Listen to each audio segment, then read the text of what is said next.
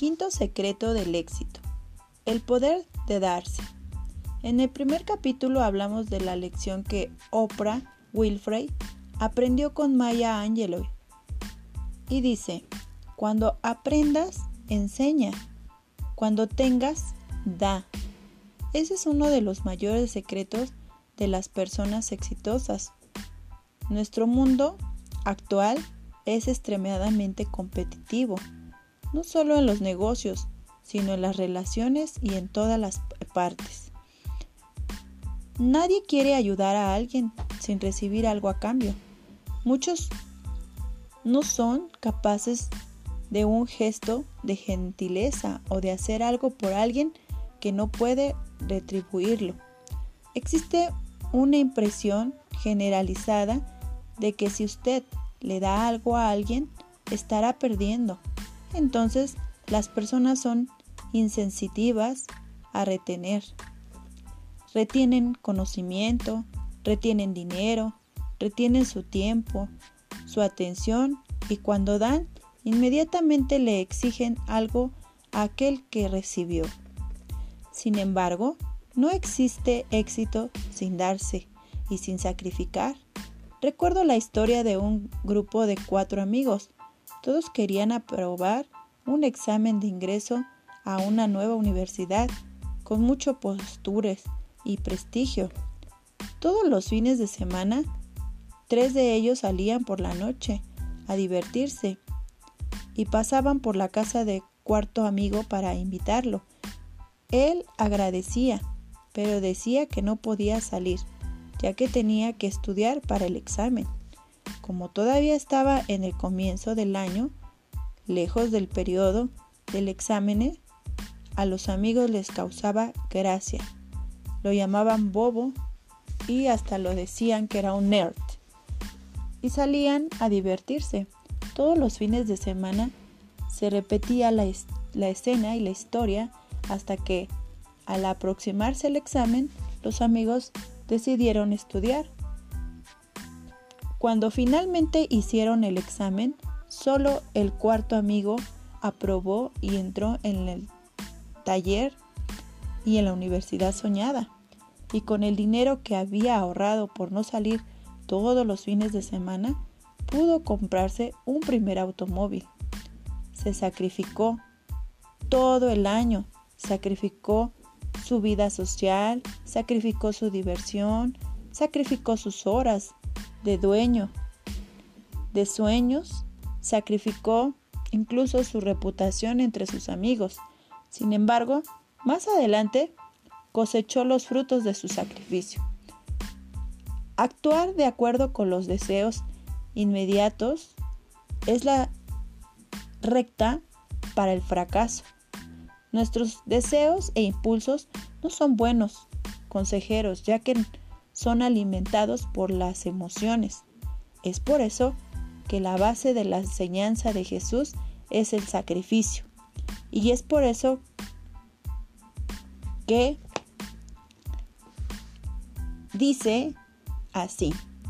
Y cuando él dio y dijo, si alguno quiere venir en pos de mí, niéguese a sí mismo, tome su cruz y sígame. Marcos 8:34. Está hablando de sacrificar sus deseos, su propia vida para seguirlo.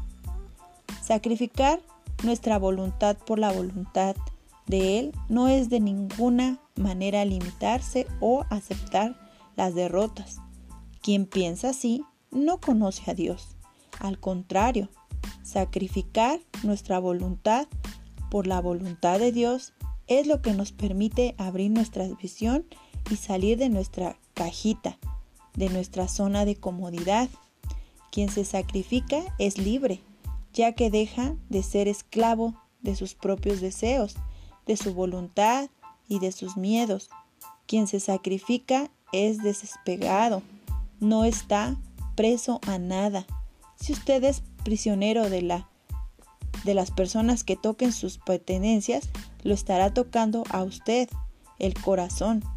Y si pierde aquello a lo que está preso, usted también se perderá.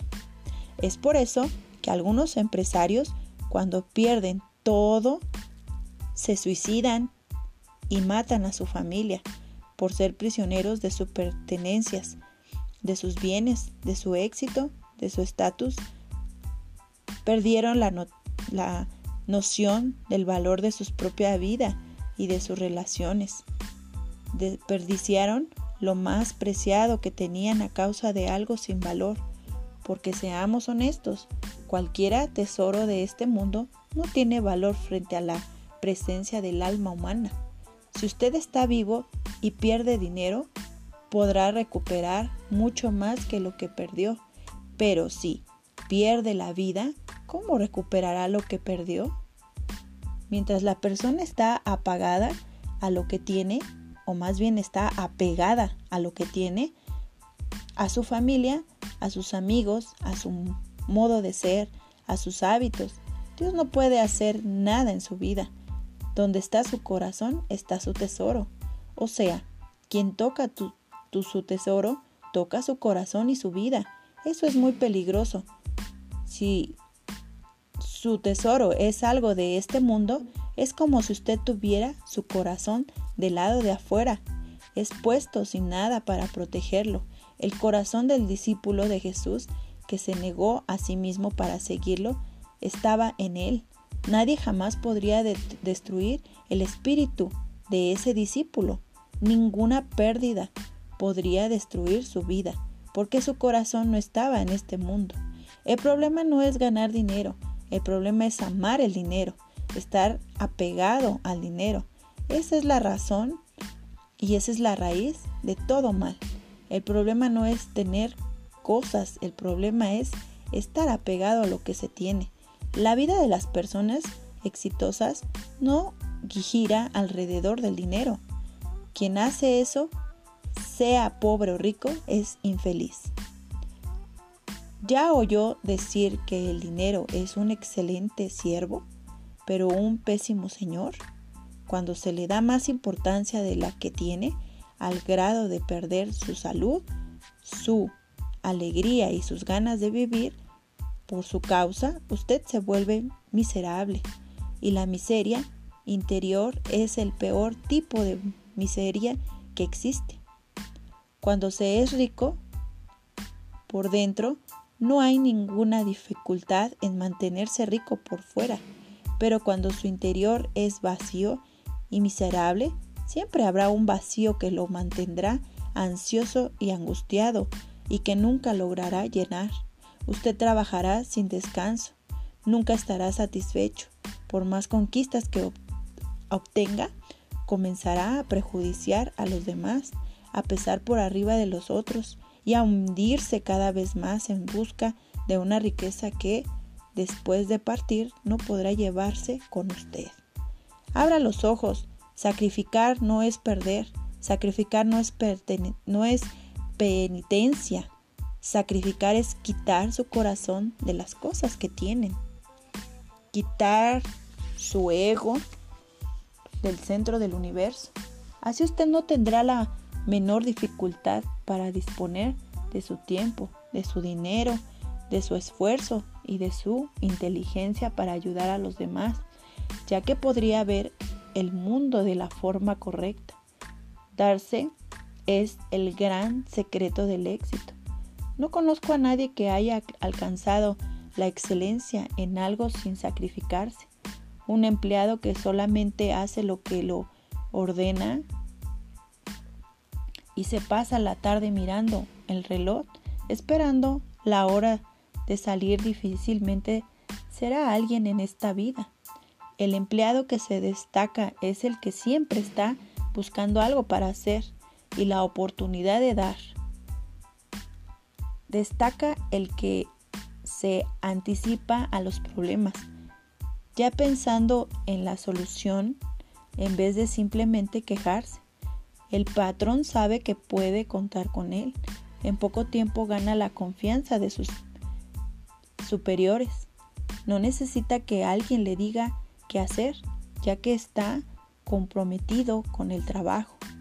Siempre está listo para servir, para darse.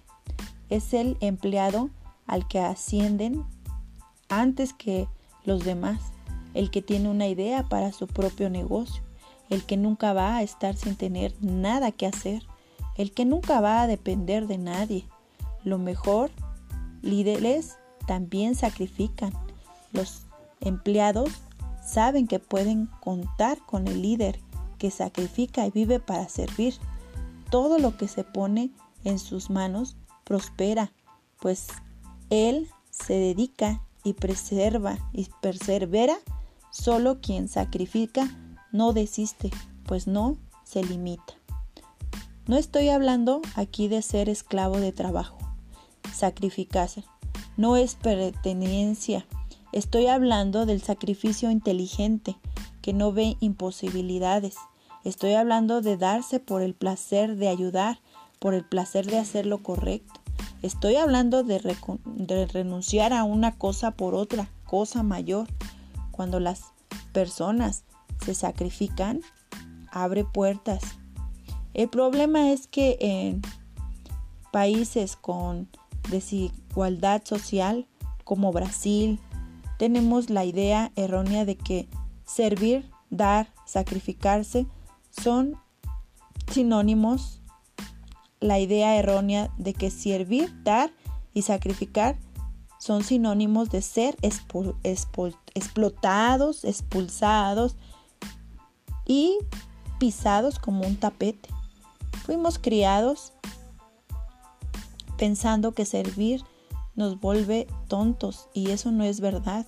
Si usted se da con inteligencia, es decir, de forma consciente, sin dejar llevar por el sistema de este mundo, no permitirá que lo explote. Usted se da porque es lo correcto y no porque siente lástima de los demás, aunque sienta pena del empleado perezco, por ejemplo, no va a pasar por alto su irresponsabilidad, manteniéndolo en la empresa, generándole un perjuicio. Usted razona, es generoso al dar todas las oportunidades a esa persona para que cambie su comportamiento, pero si eso no pasa, no le impedirá que enfrente las consecuencias de sus actos en recursos humanos. En el mundo en que vivimos hoy, el bueno es visto como tonto. Las personas tienen la impresión de que solo crece quien toma de lo demás. Sin embargo, la realidad no es tan, tan simple. Vea lo que Adam Grant, autor del libro Dar y Recibir, escribió esto.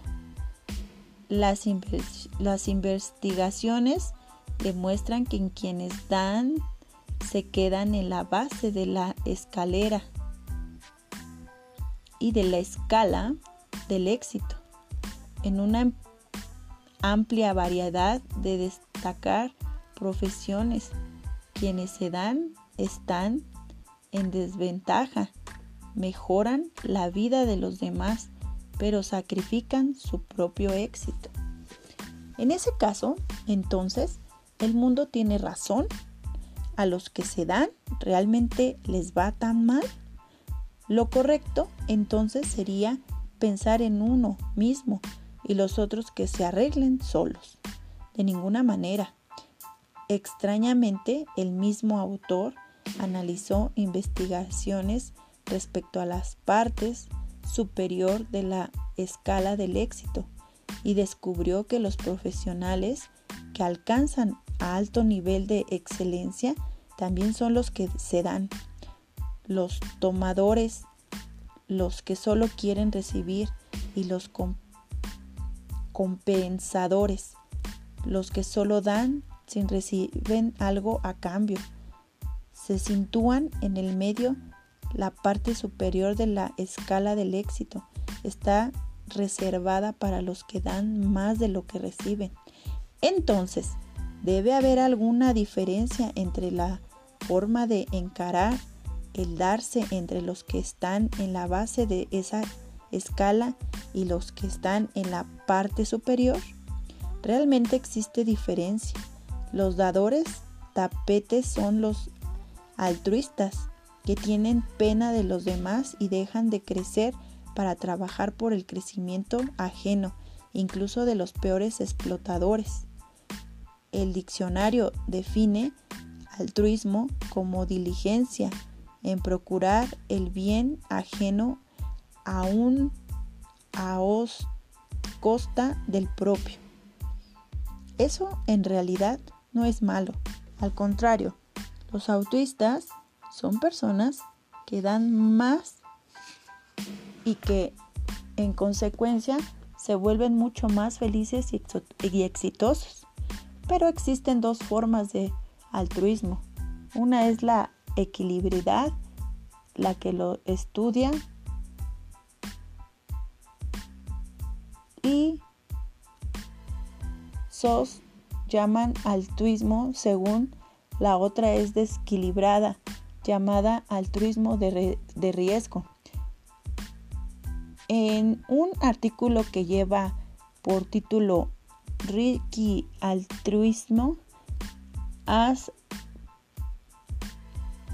aprendido o criminal victimizar altruismo de riesgo como preditos de victimización criminal. Los investigadores analizaron la relación entre las posibilidades de haber sido víctimas de fracasos, estafas y otros crímenes y el tiempo de altruismo que las personas presentaban. El resultado mostró que los altruistas de riesgo eran tres veces más propensos a ser víctimas que los altruistas seguros.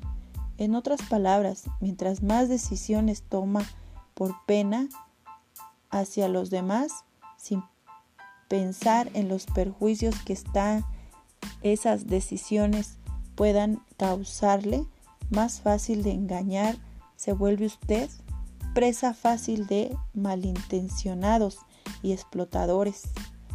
Los altruistas altruistas de riesgo son los que tienen un corazón gigante y siempre cometen los mismos errores porque no saben protegerse.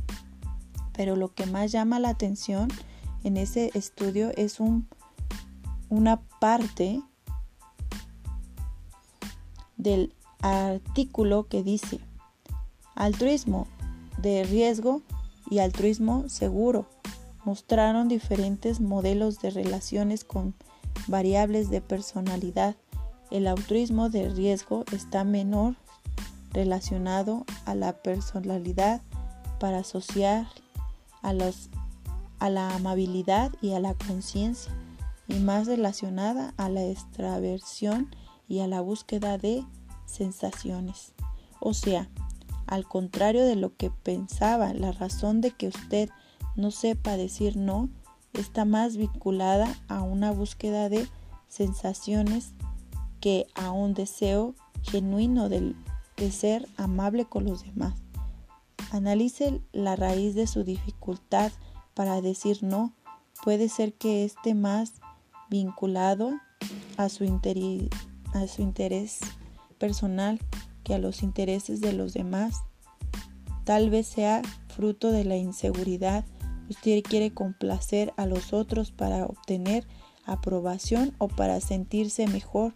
Si usted quiere sentirse mejor, quiere sentirse importante, quiere sentirse valorado, quiere sentirse amado, en el fondo su motivación está en usted, en la búsqueda de sensaciones.